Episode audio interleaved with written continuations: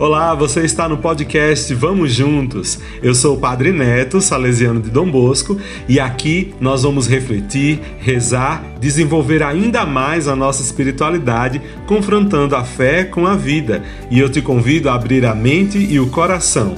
Vamos juntos!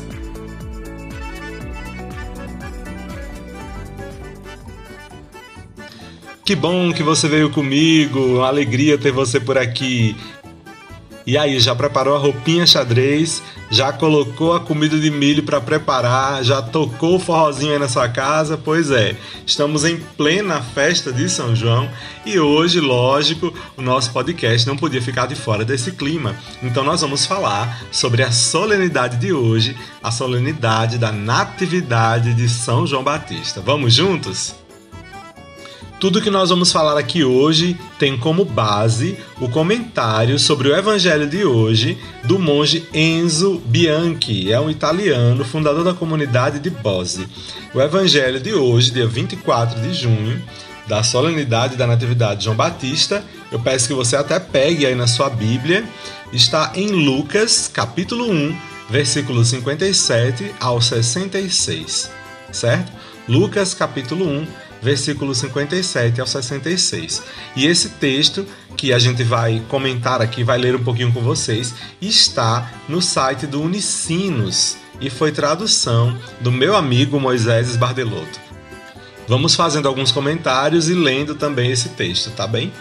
Bem, minha gente, ao lado de Maria, nossa Senhora, Mãe do Senhor, João Batista é o único santo da igreja que a gente celebra não somente o dia da morte, mas o dia do seu nascimento.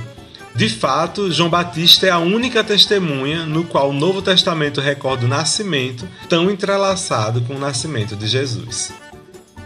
E é justamente essa interseção de fatos que levou à escolha da data do dia 24 de junho para a gente poder celebrar a memória do nascimento de João Batista.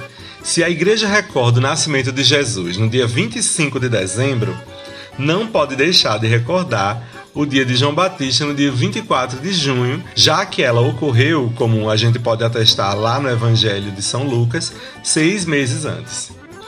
Também esse paralelo que existe dessas datas contém uma simbologia, pelo menos lá na bacia do Mediterrâneo, que é onde surgiu né, a fé católica. Se no dia 25 de dezembro acontece o solstício de inverno, é a festa do sol vencedor, é quando o sol fica mais tempo no céu no tempo do inverno, que começa a aumentar a sua declinação sobre a terra, o dia 24 de junho, o solstício de verão, é o dia em que o Sol começa a cair em declinação, tal como aconteceu na relação entre João Batista e Jesus. De acordo com as palavras do próprio Evangelho, o João falou: é preciso que ele cresça e eu diminua.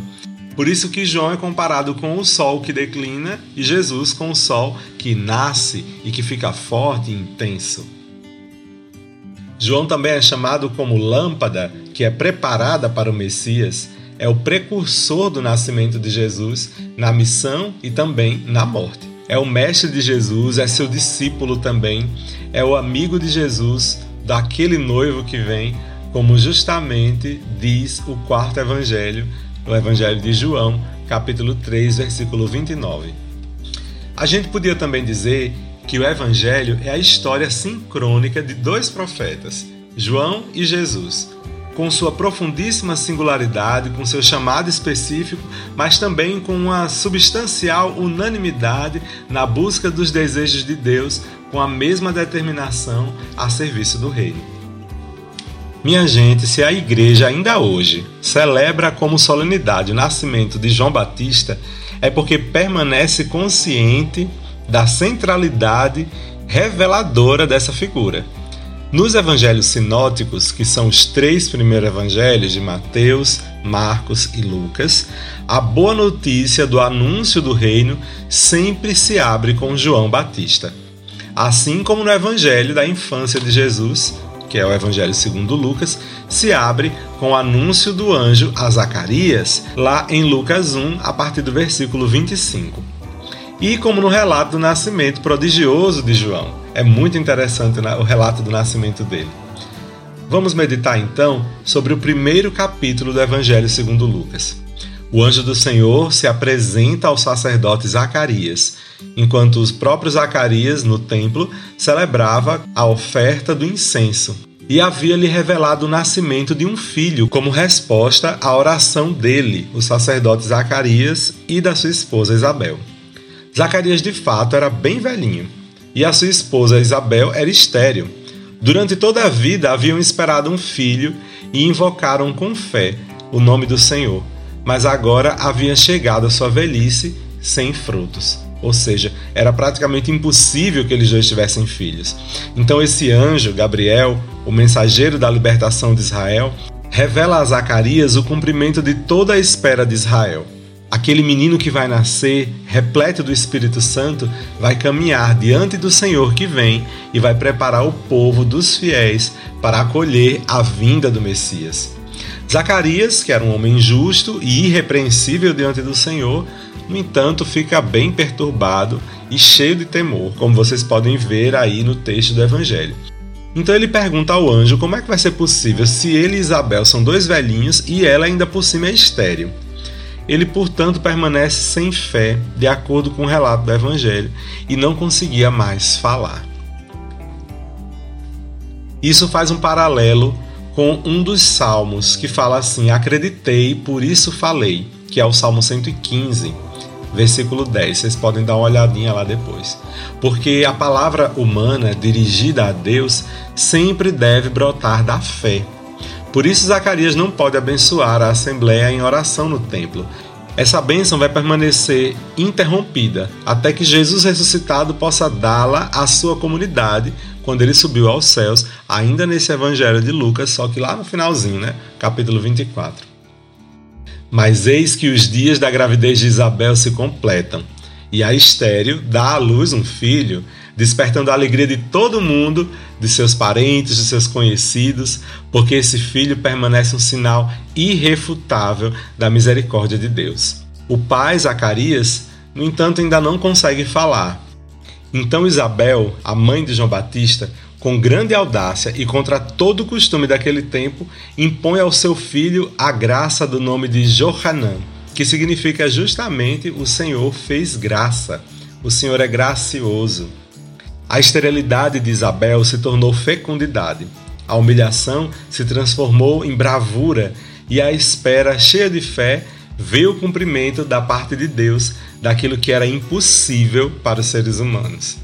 Zacarias e Isabel eram dos Anauim, aqueles pobres curvados pela vida que esperavam somente no Senhor. Mas agora, justamente, são eles o instrumento, as testemunhas da ação da salvação de Deus que se realiza em favor de todo o povo de Israel. Olha como a história de João Batista é interessante a graça que Deus faz acontecer com seus pais. Gente, tinha que ser alguém muito especial, né? Tá vendo como a nossa festa de São João não deve ser somente de fogueirinha, não deve ser somente de comida e não deve ser somente de forró? Claro que essas coisas fazem parte da nossa cultura. Como eu falei para vocês no início do nosso programa, do nosso podcast, a gente tem que reservar esses momentos para festejar também. No entanto, a história de João Batista é muito mais profunda e é uma festa que deve ser celebrada com muito mais cuidado por todos nós. Afinal de contas, é uma solenidade da igreja. Vamos continuando então a história do nascimento de João Batista. A gente não pode deixar de olhar para a força de Isabel que, contra toda a contestação dos seus parentes, dá ao filho o nome designado pelo anjo Gabriel para indicar a missão confiada por Deus àquele menino que estava nascendo. Se o nome de Isabel significa Deus prometeu, com a graça manifestada no nascimento de João, a promessa se cumpriu. Agora, a mãe impôs o nome ao menino, sendo que era um costume que o pai fizesse isso. A partir daí, a língua de Zacarias se solta e ele pronuncia o famoso Benedictus, que é uma palavra em latim para falar a respeito daquele trecho bíblico. É um salmo de bênção ao Deus de Israel que visitou e redimiu seu povo. E você pode confirmar esse texto conferindo lá no Evangelho de Lucas, capítulo 1, versículo de 67 ao 79. Esse nascimento prodigioso, esse nascimento diferentão de João Batista, testemunha que ele é um homem que somente Deus podia dar a Israel. o dom da misericórdia de Deus. Ele era a resposta àqueles que na pobreza, ou seja, os anauins, os pequenininhos, na humildade e na fé, haviam esperado com perseverança durante séculos a vinda do Messias, do Salvador enviado por Deus. Os tempos da nova aliança já estão inaugurados e o precursor do Messias já está presente e o precede. Inclusive, ele o reconhece no primeiro encontro, como ocorre na visita que Maria, grávida de Jesus, faz a Isabel, que está grávida dele mesmo, de João. Joãozinho, João Batista, portanto, nasce numa família de judeus crentes, mas a sua vocação vai lhe pedir para deixar a família desde a adolescência para ir ao deserto até o dia da sua manifestação para Israel. João se prepara para a missão, porque desde a concepção, desde que estava ali nascendo na barriga de sua mãe, a mão de Deus já estava com ele. Toda a história de João Batista se cruza com a de Jesus, e os eventos da sua vida, narrados no Evangelho, não são apenas prefiguração daqueles que acontecerão com Jesus, mas também são sincrônicos, são contemporâneos, até se sobrepõem se a gente for reparar direitinho, e acabam se confundindo uns com os outros. João e Jesus viveram juntos, foi uma grande sintonia esses dois. E de fato faz muito sentido, né? Quando a gente percebe a relação de Jesus com João Batista, de João Batista com Jesus, essa interlocução entre os dois. Um faz sempre referência ao outro, um é sempre lembrado pelo outro, um é muito comparado ao outro, inclusive. Essa relação entre eles, para nós, é fundamental, minha gente para que a gente possa entender o que de fato significa o Messias. Quem de fato Deus queria revelar quando por João Batista falou de Jesus. João Batista nasce numa família pobre, numa família que sofria com a desesperança, mas no entanto era uma família cheia de fé, cheia de esperança naquilo que parecia muito impossível, como vocês puderam perceber na história do nascimento dele. Quando a graça de Deus, de maneira mais forte, começa a acontecer na família de João Batista, é justamente por causa do nascimento dele. E a trajetória dele é bem interessante, né? Porque logo cedo, quando deixa sua família, vai rezar, vai viver uma vida de contemplação e de muita oração. Com a dieta diferente, com a roupa diferente, ele acaba denunciando que o sistema de vida que o povo vivia até então era de uma religião já caduca, de uma religião que não tinha se deixado levar pelo Espírito Santo pela vivência que Deus pedia do povo. E mesmo quando João vai morrer de maneira violenta, como a gente conhece pela história bíblica, a sua vida e a sua missão vão aparecer de maneira plena em Jesus. Certamente não é por acaso que o Evangelho registra a opinião do rei Herodes sobre Jesus quando ele diz assim: Ele é João Batista ressuscitado dos mortos. Isso a gente verifica lá em Marcos, capítulo 6, versículo 16. Nem que os discípulos relataram a Jesus o julgamento de alguns contemporâneos que diziam dele. Falavam que ele era João Batista, como a gente também vê no Evangelho de Marcos, capítulo 8, versículo 28. Quando João acaba morrendo, ele antecipa a morte de Jesus e acaba prefigurando como paixão do profeta perseguido e morto na própria pátria. Mas, assim como na sua morte Jesus também morre, do mesmo modo, na ressurreição de Jesus, também João ressuscita.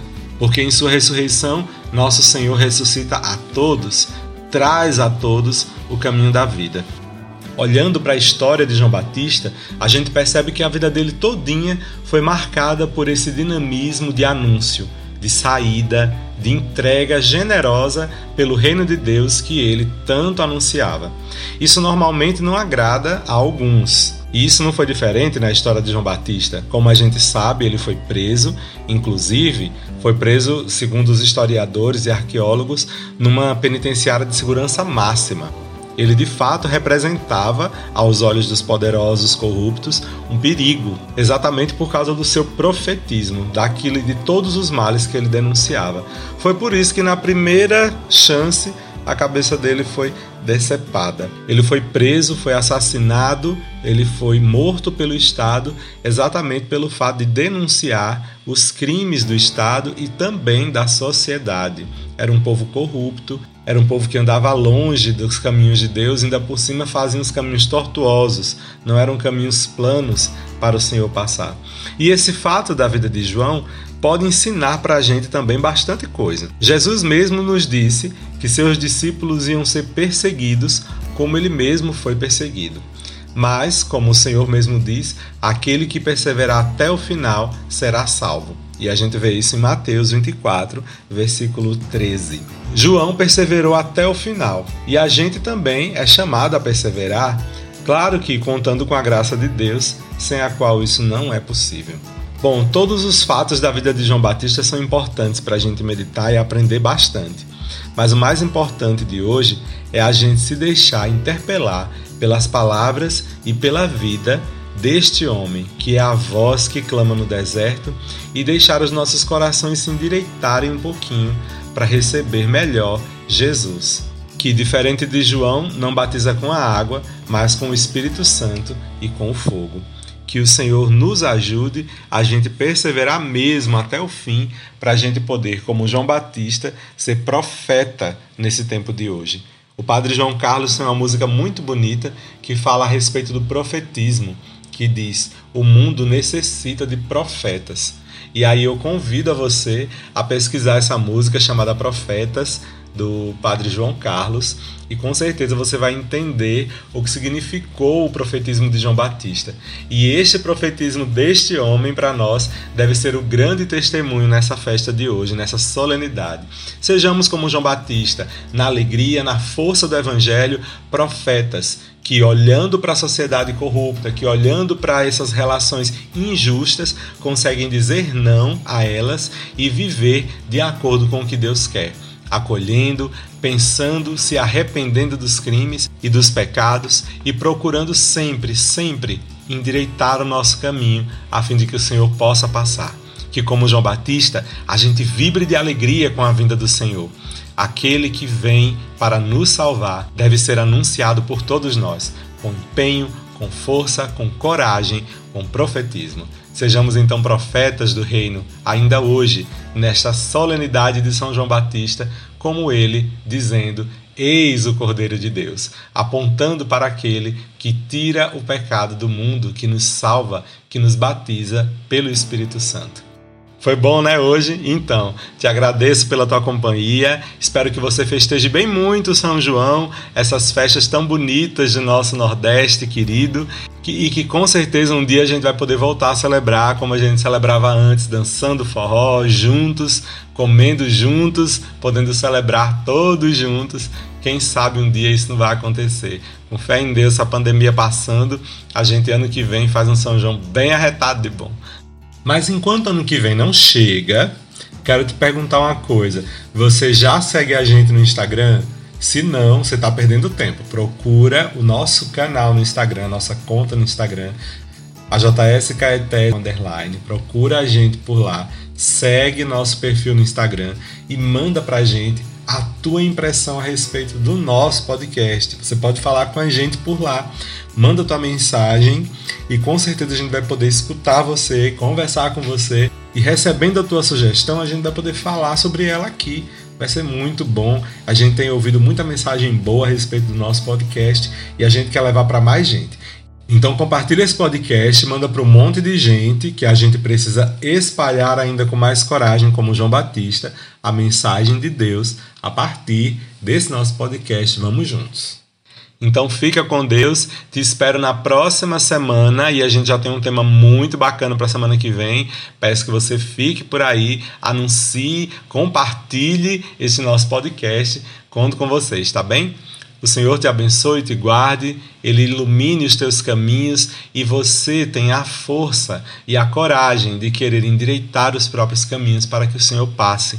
E por intercessão de São João Batista, desça sobre todos nós a bênção do Deus bondoso, misericordioso e impulsionador de profetas.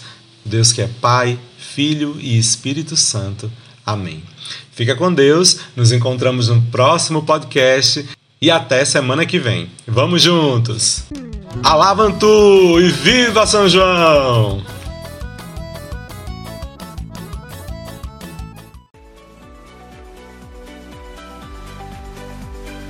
Esse podcast é iniciativa da AJS Caetés, Inspetoria Salesiana São Luís Gonzaga.